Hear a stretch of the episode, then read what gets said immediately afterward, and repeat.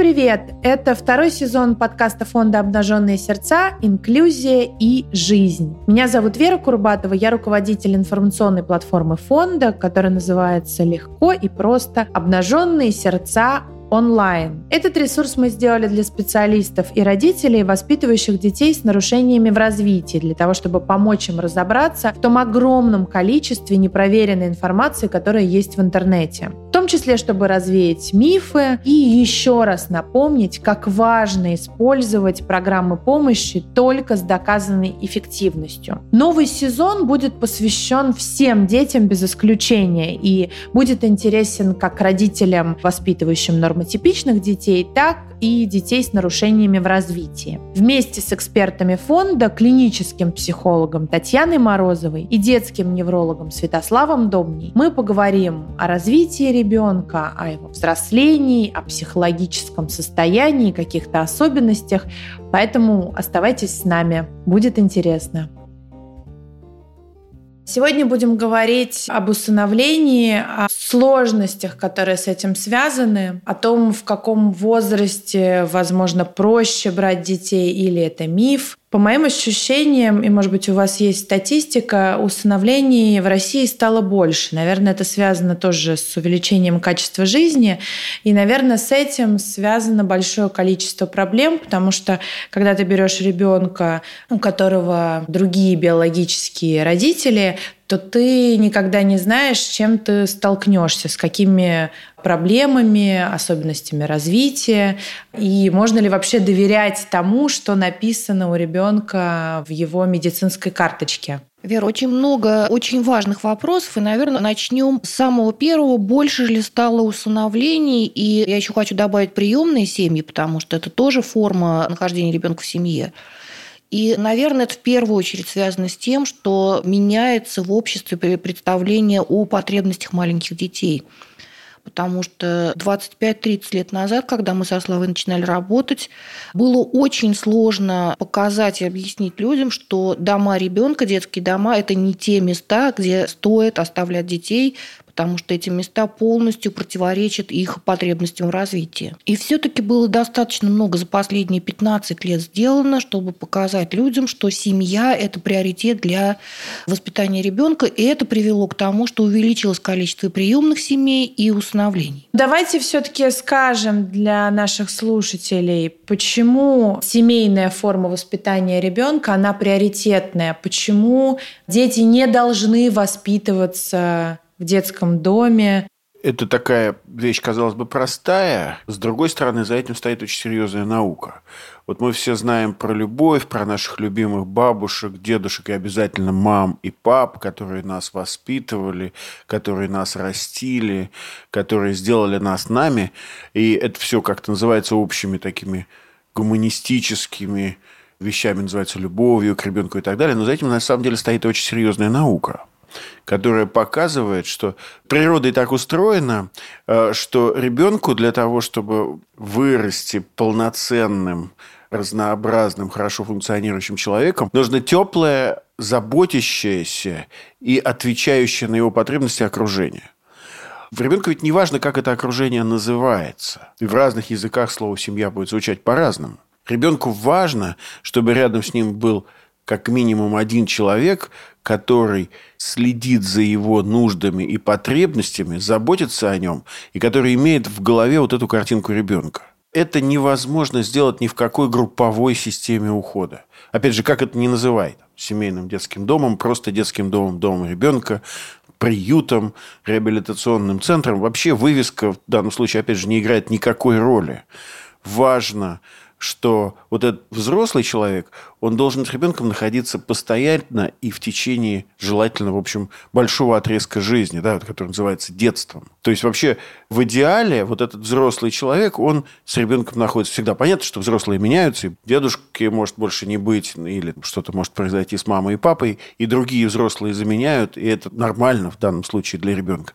Но все равно количество вот этих взрослых вокруг, оно природой ограничено. И там вот есть несколько законов, да, забота, связанная с сознанием о потребностях ребенка, представлением о том, что он в некотором роде уникален, что вот он любит вот эту еду, он любит просыпаться или засыпать вот таким образом, он просит вот так, а его крик в младенчестве означал вот это, а сейчас он вот такой. Плюс к этому вот это вот постоянство и доверие к этому взрослому человеку. Вот это какие-то основные характеристики, которые делают семью семьей. Потому что ведь не всякая семья тоже отвечает потребностям ребенка. Тут мы должны сказать, что мы перевели очень важную книгу, которая называется «Брошенные дети Румынии».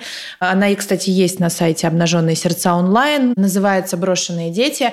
Это большое 12-летнее исследование, которое ученые посвятили тому, что наблюдали, как меняется мозг ребенка в зависимости от того, находится он в детском доме или все-таки в приемной семье. Скажите мне, пожалуйста, все-таки книга, понятно, большая, не все ее, наверное, прочитают.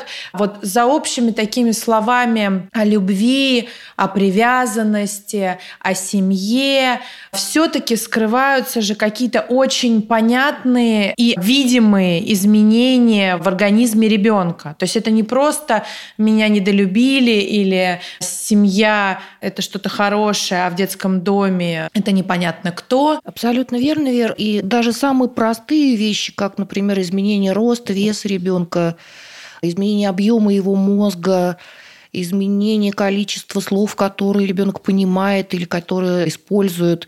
Жизнь в семье, при том, что в семье, конечно, чаще всего нет диетолога, логопеда, психолога, специалиста по физической культуре. Теплые, близкие, доверительные отношения приводят к тому, что дети лучше растут, лучше развиваются, лучше говорят, осваивают больше навыков, и это невероятно важно. Ну подождите, даже если вот этот дом малютки или дом ребенка очень хороший, если там мало детей, если он такого получастного типа, все равно не работает, все равно ребенок развивается хуже. Мы раньше немножко говорили о том, что есть несколько важных вещей. Одна часть – это забота и соотношение количества взрослых. Да, когда взрослых слишком мало, или наоборот, когда слишком много, они постоянно сменяют друг друга, теряется вот эта индивидуальность, и взрослый просто не может реагировать таким же образом на потребности детей, как если бы он воспитывал одного, двух, трех детей в семье. Другая вещь – это постоянство, что не может дать даже самый лучший дом ребенка, в котором группа семейного типа и так далее, это вот это постоянство. Потому что рано или поздно из дома ребенка нужно будет уйти в детский дом. Или, соответственно, уйти потом еще куда-то, перейти из группы в группу. Воспитатели приходят на работу, и они могут уволиться, у них появляются собственные дети, они переезжают. То есть, это некая система, она может быть чуть ближе по, так сказать, своей сути к семье, но она никогда не станет семьей, даже приемной семьей которой заботы в итоге будет намного больше, нежели в учреждении. Но это все, конечно, звучит ужасно, и сразу думаешь о тех детях, которые до сих пор находятся в детских домах и в домах ребенка. И, конечно, сразу хочется всех усыновить. Но скажите мне, пожалуйста, правда ведь, что усыновлять лучше совсем маленьких? И так гораздо будет проще, или это не имеет никакого значения? На ваш вопрос невозможно однозначно ответить. Да, действительно, если мы хотим минимизировать риски для развития ребенка, то лучше, чтобы ребенок проводил в учреждении, чем меньше дней, тем лучше, соответственно. А дальше стоит вопрос, ради кого осуществляется это усыновление или приемная семья – если мы хотим, чтобы у нас было меньше проблем и думаем только о себе, то да, конечно, младенец. Если мы думаем о ребенке, да, будут сложности. Возможно, придется тратить гораздо больше времени на обследование, на то, что касается развития ребенка, но для него это будет лучше в любом возрасте. Если говорить о странах, в которых все-таки стараются, чтобы не попадали маленькие, особенно дети, в учреждения группового воспитания, то если оказывается без родителей ребенок с особыми потребностями. Если оказывается ребенок с физическими нарушениями, либо с тяжелыми эмоциональными нарушениями, которые могут произойти по причине очень большого количества пережитого насилия, пренебрежения, то для него все равно приоритетом будет усыновление. Но вот если его в семью не удается устроить, Ну, потому что слишком много потребностей и семьи опасаются взяться такого ребенка. Да, Тань, продолжай, пожалуйста. То то получается, что профессиональная приемная семья – это родители, которые обладают специальными навыками и образованием для того, чтобы ухаживать за ребенком со специальными потребностями, будь то это физические потребности, либо очень выраженные эмоциональные потребности. Ну, то есть очень грамотно в некоторых развитых странах государство тратит деньги не на коллективное содержание детей, а на такую специальную приемную семью, которая в жизни этого ребенка не будет меняться. Это будет такая, может быть, классическая семья, но в то же время она профессиональная, специально ей за это платят деньги, правильно? Да, совершенно верно. Интересно, что сделали в Китае. Если вы помните, то в свое время был запрет на то, чтобы в семье было более одного, потом более двух детей. И э, оставалось достаточно большое количество людей, которые готовы были заниматься профессиональным родительством. В Китае закрыли очень много интернатов для детей с инвалидностью. Переоборудовали эти интернаты под квартиры, и там стали жить профессиональные родители, которые подписывая контракт, брали в семью одного, двух, трех или даже четырех детей с разного рода нарушениями развития. А рано еще оценивать результат я хотел бы свои две копейки вставить и по поводу китайского опыта. Сейчас похожий опыт есть у нас в Иркутске. Насколько я знаю, там очень большое построили вместе с каким-то кластером жилым. Там, соответственно, школа прекрасная какая-то открытая, в общем, в которую дети из приемных семей могут ходить. И мы забыли еще одну категорию упомянуть для приемных семей. Это подростки с серьезными выраженными поведенческими нарушениями, с которыми часто бывает обычной приемной семьей установителями трудностей трудно справиться. Но я все же хочу сказать, что вот эти вот специализированные поселения по модели китайских, они все-таки имеют некоторый сомнительный пока оттенок, потому что смысл вот поселения людей вместе, он как-то не очень ясен. Это просто от бедности, когда нам просто не дать нормальное жилье этим людям, в этом, может быть, есть какой-то смысл. И когда мы там можем какие-то ресурсы дать. Но вообще потенциально это, конечно, приводит к изоляции, к созданию каких-то гетто, которые, ну, мне кажется, что довольно опасный путь. Я поэтому не стал бы, честно говоря, сильно агитировать за китайский, в том числе, опыт. Я скорее думаю, что нам ближе был бы европейский американский опыт. Вы знаете, Слава, мне кажется, тут важно прежде всего то, что многие страны идут на какие-то эксперименты именно вот в этом секторе. Это же важно, и понятно, что это тоже некая эволюция, что не у всех есть какие-то безграничные возможности, и вроде хочется, чтобы детей в детских домах не было, а что делать, не очень понятно. Я так понимаю, что история с семьями, она гораздо более затратная, или я ошибаюсь? Вы ошибаетесь. Вы ошибаетесь. Конечно, учреждение стоит намного дороже, чем семейные формы ухода. Там другой вопрос, что вообще, в принципе, продвинутая система заботы о детях стоит денег, но она и, соответственно, возвращает большое количество денег, потому что она создает новые рабочие места.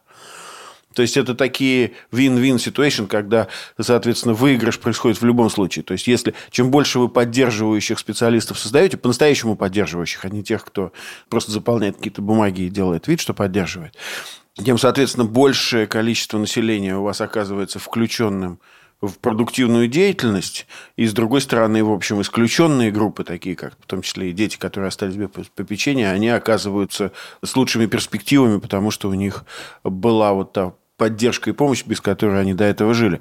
Но сам по себе детский дом, а особенно дом ребенка, стоит очень дорого. И вы можете посмотреть статистику на каких-то сайтах профильных НКО в том числе. Да, это бизнес, и мы не будем сейчас касаться политики. Мы много об этом говорим и в фонде, и в сообществе э, третьего сектора. И в том числе мы выступаем за закон о распределенной опеке, когда не только директор детского дома может стать опекуном ребенка. Это тоже очень важно. Это такой, наверное, один из шагов. Давайте вернемся на шаг назад. Скажите мне, с какими сложностями точно совершенно придется столкнуться приемной семье? Я не хочу ни в коем случае запугивать приемную семью, но просто вот если мы будем честны, да, то ребенок, который провел минимум тысячи дней в детском доме, у него точно будут какие-то сложности. Мы знаем, что дети очень разные, у них очень разный опыт, и они попадают совершенно в разные дома ребенка и по разной причине, поэтому мы можем сказать, что сложности какие-то будут, но, наверное, у каждой семьи они будут разными семья, у которой ребенок рождается, она тоже должна быть готова к тому, что могут быть какие-то сложности. А может и не быть сложностей. Вообще ребенок в семье – это всегда и радости, и слезы, и все вместе. И сказать, что если вы усыновите ребенка, то у вас будет больше сложностей, нежели если у вас родится ребенок, это неправда. Это вообще не имеет никакого отношения к реальности. И есть опыт успешнейшего усыновления приемных семей, даже детей, у которых не очень, соответственно, в младенческом возрасте уже находятся. И есть большой опыт всей вот человеческой истории, когда ребенок рождается в собственной биологической семье, и там куча разных сложностей. Из-за ребенка, из-за семьи, из-за чего-то еще. Поэтому я бы вот эту постановку вопроса бы несколько бы изменил. Я бы скорее сказал, что сложности могут быть в любой семье. Иногда у приемных семей могут быть какие-то вот специфические вопросы, и вот эти вопросы могут быть связаны с чем-то вот таким, да? Да, но вот видите, это говорит о том, что даже у меня есть определенная стигма, и надо развеивать какие-то эти мифы о сложном жизненном пути семьи, которая усыновляет. Соглашусь, давайте немножко переформулирую. Скажите мне, с какими особенностями или, может быть, действительно специфическими сложностями может столкнуться приемная семья? Мы часто и много работаем с приемными семьями, у которых возникают разные самые вопросы. Очень много вопросов возникает по поводу того, как и что ребенок ест, потому что питание в учреждениях весьма специфическое. Мы не говорим о том, что они там не доедают, но это часто однообразная пища, которая выдается строго по расписанию. И есть дети, которые попадают в новую семью, которые начинают либо они боятся новой еды, нового вида еды, когда она не переварена, жареные, и если это свежие фрукты или что-то еще. Либо дети, которые начинают есть, как будто их не кормили всю жизнь. И это вовсе не потому, что его не кормили, а потому что вдруг еда доступна всегда. И исследования показывают, что вот в эти первые несколько месяцев, когда ребенок действительно очень-очень-очень много ест, его не надо ограничивать. Другое дело, надо медицински последить за некоторыми показателями ребенка, потому что это очень важно учитывать. Сейчас Слава расскажет, о чем я пытаюсь сказать. Я, наверное, просто добавил бы к тому, что ты говоришь, какие-то более живые примеры. Почему, собственно, вот с этой едой? Вот представьте себе, если вам в течение нескольких лет не давать возможность выбирать еду самим. Просто давать вам очень вкусную, хорошую еду, но не ту, которую вы выбрали сами. Плюс давать ее не в то время, когда вы хотите есть, а тогда, когда мне удобно ее вам подавать. У меня будет депрессия. Ну вот, или вы начнете относиться не очень хорошо или к еде, или к людям, или ко всем вместе. Поэтому вот те сложности, которые возникают, они возникают именно из-за вот этой групповой системы ухода. Когда нет возможности выбора, когда любимая еда может оказаться недоступной или ее будет очень мало, когда, собственно, я не голоден, а меня кормят, и от, от этого я начинаю есть просто механически и набивать желудок и так далее, и так далее. И это вот штуки, которые, они проходят. Ну да, это выглядит как то, с чем можно работать. А, все выглядит как то, с чем можно работать. Там нет ни одной проблемы, связанной с детьми, которые пережили вот этот опыт проживания в детском доме или, в общем, не очень адекватной социальной семье, с которым нельзя было бы работать работать. Это все очень светлая и позитивная тема. Здесь же ведь удивительная эта ведь штука заключается в том, что люди вообще очень живучие и пластичные, а дети особенно. Они вообще так созданы, что они могут пережить тяжелейшие страдания и выйти из них замечательными, успешнейшими, светлыми людьми. Поэтому мы и так и ценим опыт создания таких служб и людей, которые оказывают помощь семьям, потому что это работа, которая возвращается в миллионы раз большей пользой и доходом для страны, потому что минимальные вложения вот в эту помощь психологическую, ресурсную, какую-то еще, они приносят огромный, огромный, огромный возврат всем нам, как обществу, стране, вообще каждому из нас. А вот когда это не вкладывается, вот тогда мы теряем десятки тысяч, может быть, сотни тысяч раз больше, чем не вложили. Но у меня все-таки, э, извините, что я все продолжаю про проблемы. Мы, конечно, восхищаемся родителями, которые усыновляют детей. Мы против детских домов.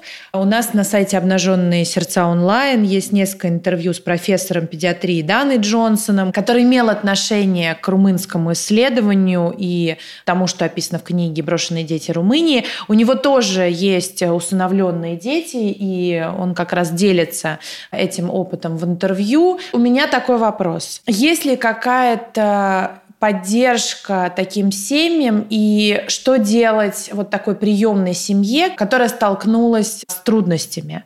Одно дело еда, одежда, какие-то вот специфические привычки, они постепенно уходят и проходят. Что делать с какими-то психологическими проблемами, с какой-то неуверенностью в себе, с фобиями, ну или вот что-то, что может возникнуть у ребенка, причем проявиться не сразу, да, а через какое-то время, когда он адаптируется, привыкнет, почувствует себя в семье более уверенным. Вопрос, что делать, действительно искать профессиональную помощь. Да, есть статистика про детей в приемных семьях, сколько примерно статистически на больших выборках могут продолжаться определенные проблемы. Истерики, трудности со сном, тревога, неуверенность в себе, как вы говорите. И, например, самостимуляция, когда ребенок после детского дома или дома ребенка долго раскачивается перед тем, как уснуть. На все на это есть статистика, те же самостимуляции в среднем там меньше, чем за за год они проходят, тревожные расстройства за год проходят, трудности со сном проходят, но надо знать, куда обращаться. И те службы помощи, которые должны оказывать помощь, они тоже должны владеть вот этой современной информацией, а не просто говорить родителю, если у тебя не получается, значит, что-то у тебя там не то в семье. Правда, нужна профессиональная помощь. Я так понимаю, что наши детские дома, когда передают ребенка в семью, они, в общем, на этом заканчивают свою работу с этим ребенком, да, и с этой семьей. И нет вот такого ведения семьи, а, когда ей помогают. И слава богу, что детские дома заканчивают, и лучше бы и не начинали. И у них-то роли тут особо и не видно. Вот другое дело, что есть э, сейчас создающиеся службы поддержки семьи, и сейчас довольно неплохо стало с подготовкой каждая приемная семья и установитель, они должны пройти определенные курсы, их учат, готовят к этому. И это как раз то, что появилось сейчас, мне кажется, везде. И, в общем, на более-менее приличном уровне функционирует. Другое дело, что с помощью курсов подготовки невозможно подготовиться ко всему на свете, потому что каждый ребенок будет уникален. Как и обычному родителю. Да, да, да, да. Поэтому большую роль играет сопровождение дальше – вот это вот сопровождение случая или кейс-менеджмент, как он называется, в общем, часто в западных странах, когда уникальные потребности каждой семьи должны бы решаться индивидуальным уникальным образом, потому что нельзя каждому предоставить 5 часов психолога или наоборот 2 часа логопеда или дать просто определенную сумму денег, потому что это не решит те конкретные проблемы, которые возникают у семьи. Допустим, если ребенок убегает или прячет еду, или у ребенка есть специфические физические нарушения, ему нужно помочь подобрать коляску для передвижения или что-то еще подобное сделать. Вот с этим пока не везде, прям скажем, хорошо. Службы создаются, есть замечательные НКО, которые помогают, и помогают и приемным родителям, и усыновителям, и тем ребятам, которые выходят из учреждений. Но здесь не хватает и ресурсов пока, и знаний. И вот это вот, конечно, история, которую нужно дальше развивать и дополнять. Особенно знания о специфических проблемах, действительно, которые могут возникнуть у ребят. Вот Таня начала говорить о педиатрических проблемах, и у нас совсем не существует такой специальности, как педиатрия усыновления когда есть врачи, знающие о конкретных физических проблемах, там, когда нужно делать анализ крови, чтобы посмотреть гемоглобин и почему он может падать, какие стратегии можно использовать, если ребенка есть в истории какая-то употребление алкоголя родителями, что мы вообще можем делать из специфических учебных стратегий, чтобы помочь таким детям лучше учиться, как мы должны решать проблемы убегания и так далее, и так далее. Это огромная часть науки, которая работает над тем, чтобы лучше решать проблемы вот детей, у которых есть нарушение привязанности, которые перенесли тяжелый опыт, у которых есть собственные, может быть, физические какие-то проблемы, возникшие из-за того, что их родители довели не не самый, может быть, всегда правильный образ жизни. И вот это вот огромный пласт науки нам только-только предстоит в стране развивать. А скажите мне, пожалуйста, но из этого как-то косвенно я делаю вывод, что медицинской карте ребенка, который проживает в детском доме или доме малютки, доверять нельзя. Или нужно проверять. Что там написано? Давайте я, как врач это делаю, уж тогда продолжу. И смотрите, вот все однозначные высказывания в науке, которые связаны с изучением десятков, сотен тысяч людей, они всегда ошибочные. Можно ли всегда доверять? Нельзя. Нужно ли всегда не доверять? Ну, это тоже, наверное, некоторый перегиб. Мы, к сожалению, часто сталкивались вот за все вот эти годы работы с тем, что в групповой системе ухода происходят такие очень тяжелые, они выглядят как курьезные иногда даже случаи, но на самом деле это проявление очень большого пренебрежения по отношению к детям. Но мы видели, когда, допустим, рост, вес ребенка на самом деле никто толком не измерял и просто это заполнялось где-то в карточке.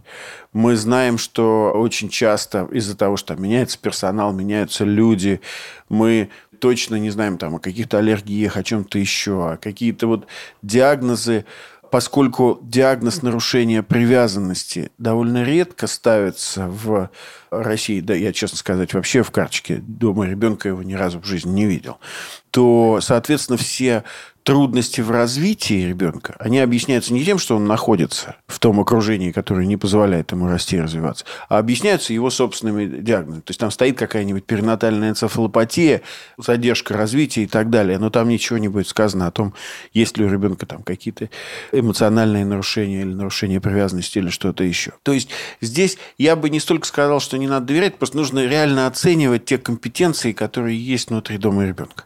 Там нет в большинстве случаев случаев, я опять же говорю в большинстве случаев, потому что понятно, что есть очень разные места, ресурсы для того, чтобы оценить социально-эмоциональное развитие ребенка. Да просто это, и, наверное, и невозможно в ситуации, когда у ребенка просто нет основного ухаживающего. И даже, в общем, для того, чтобы провести нормальное обследование физического состояния, там зачастую не хватает ни знаний, ни компетенций, ни всего остального.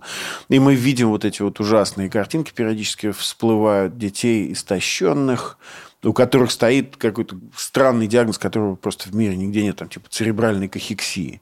Это якобы он не ест, потому что у него собственное нарушение мозга. Или у него какие-то другие нарушения. Что на самом деле мы знаем в современном мире просто невозможно. Накормить можно любого ребенка. И он должен выглядеть физически здоровым, невзирая на то, какие у него есть сопутствующие диагнозы. Поэтому, я не знаю, это пространный ответ, но ответ, наверное, такой. Доверяй, но проверяй. И, наверное, если вы хотите построить хорошую поддерживающую систему вокруг ребенка, которого вы взяли в семью, я бы советовал все-таки обратиться к компетентным педиатрам, провести нормальные, грамотные уже обследования здоровья, когда ребенок в семье находится, невзирая на то, что было написано в карточке. Меня, знаете, какой вопрос? Все-таки мозг ребенка пластичен, особенно до какого-то возраста. Может ли быть так, что у него будет год за два? То есть вы берете ребенка в семью, вы начинаете в него вкладываться, вы начинаете его развивать, вы начинаете преодолевать с ним какие-то вот эти пищевые проблемы или, может быть, депривации. И он начинает расцветать гораздо быстрее, и развиваться гораздо быстрее, чем вроде как это предполагалось. Есть масса исследований, которые отслеживают, что восстанавливается в первую очередь у ребенка в переводе в семью. И у мальчиков, и у девочек первое, что начинает восстанавливаться гигантскими темпами, это физическое развитие. Они действительно за первые полгода нахождения в семье прибавляют очень много килограмм и сантиметров. Второе, что достаточно быстро восстанавливается часто, это развитие речи и языка, потому что с ребенком действительно мало говорили, у него было очень мало возможностей ответить. Если говорить о привязанности, то на больших цифрах действительно тоже это восстанавливается. В основном это занимает примерно около года, хотя есть дети, у которых доверие к миру и к окружающим людям восстанавливается гораздо дольше. Но при этом, Таня, ведь там же есть группа детей, почти половина, у которых за первые три четыре месяца начинает устанавливаться очень прочная новая привязанность. Да? То есть, да, чтобы мы позитивные верно. тоже в этом во всем видели. Есть вещи, которые действительно требуют специальной профессиональной помощи. Это если у ребенка есть проблемы поведенческие, если есть очень серьезная гиперактивность, если есть очень много истерик. Мы не говорим о том, что это очень плохо, но если эти проблемы не решаются первые 2-3 месяца, то, наверное, нужна профессиональная помощь. Потому что это те вещи, когда семье самой бывает не справиться. Скажите мне, пожалуйста, такой тоже вопрос, наверное, будущего усыновителя. Надо ли бояться брать приемного ребенка в семью, если есть уже собственные дети? Или планируются собственные дети? Давайте я вот начну и Тане передам. Я бы хотел начать с такого общего ответа. Бояться не нужно, нужно быть внимательным к своим возможностям и ресурсам. По поводу детей я не вижу никакой разницы с тем, как вы планируете семью свою с биологическим ребенком. Кто-то решается на второго, третьего, четвертого, пятого, кто-то не решается. И это выбор такой человека, что делать, чтобы адаптация, в том числе к братьям, с братьями и сестрами, прошла быстрее, веселее. Ну вот, Тань, давай я тебя попрошу ответить. Давайте начнем с того, что вопрос о том, будут ли дети еще в семье, он все-таки вопрос не для братьев и сестер, это вопрос для родителей. И действительно, как Слава говорил, нужно взвесить свои силы, когда мы планируем следующего ребенка. Я хотела бы сказать о том вопросе, который часто задают нам родители. Надо ли ребенку говорить, что он приемный, либо надо все сделать так, ну вроде вот плохо ребенку в детском доме, надо оттуда убежать, все забыть, жизнь перечеркнуть и начать с нуля. Вот этого делать ни в коем случае не надо, потому что это часть жизни, это часть истории ребенка, и ребенок должен прийти в семью со своей историей. И чем более правдивой будет эта история, тем лучше. Даже есть специальная группа терапевтических методов, которая называется «История жизни», когда мы для ребенка еще в детском доме собираем фотографии, любимые вещи, записываем ту информацию, которая была о нем известна. Это невероятно важно для целостности, для самоуважения ребенка, который придет в вашу семью. Даже если этот ребенок очень маленький. Даже если он самый маленький. И здесь вопрос тайны усыновления, например. Мы знаем, что во многих странах тайны усыновления не существует. Мало того, существует даже система наказаний для родителей, которые эту тайну продолжают держать. Потому что мир достаточно открытый, много кто кого знает. И информация о том, что ребенок не биологический, может поступить вашему ребенку с самых разных сторон. И тогда это будет шок, это будет травма, это будет ужасная обида, почему вы от меня скрывали, а где мои настоящие родители, как говорят ребята лучше с самого начала готовить ребенка и показывать ему, как он попал в вашу семью. То есть мы же, когда усыновляем или берем в приемную семью, мы же не воруем ребенка. В факте усыновления или перевода ребенка в приемную семью нет ничего стыдного, нехорошего. Это прекрасный поступок, и ребенок должен знать, что его взяли, потому что его любят. И он должен знать свою историю. В общем, вопрос был скорее, вот если ребенок очень-очень маленький, то, конечно, сразу вы ему, наверное, не скажете, он просто ничего не поймет. Но в каком-то возрасте ему нужно будет, наверное, сказать, да, о том, что вот мы тебя усыновили. Я бы предлагала, как показывают исследования, говорить об этом с самого первого дня, когда мы начинаем ребенку показывать его фотографии. Вот ты жил вот там. Не то, что мы дожидаемся трехлетия, задуваем свечки на торте, говорит, а сейчас мы с тобой поговорим, мы тебя усыновили. Нет, это должно обсуждаться с первого дня, когда ребенок видит свои фотографии, фотографии тех, кто раньше о нем заботился. То есть, в общем, нужно еще постараться, я так понимаю, сделать этот альбом, потому что в домах ребенка вряд ли что-то хранят или как-то собирают вот этот альбом для ребенка? Надо сказать, что сейчас за последние лет 15 оно все-таки меняется, и многие дома ребенка, они правда заводят вот эти истории жизни. Другое дело, родители хотят для ребенка самого лучшего и думают, что эти страницы жизни надо выбросить. А вот в этом как раз и кроется та самая ошибка. Это был важный момент, мне кажется, правильно, что мы об этом сказали. Мне кажется, мы сегодня достаточно поговорили для первого эпизода об усыновлении. Я думаю, что мы просто поговорим об этом еще не раз в каких-то следующих эпизодах. Спасибо вам большое и до встречи. Спасибо. you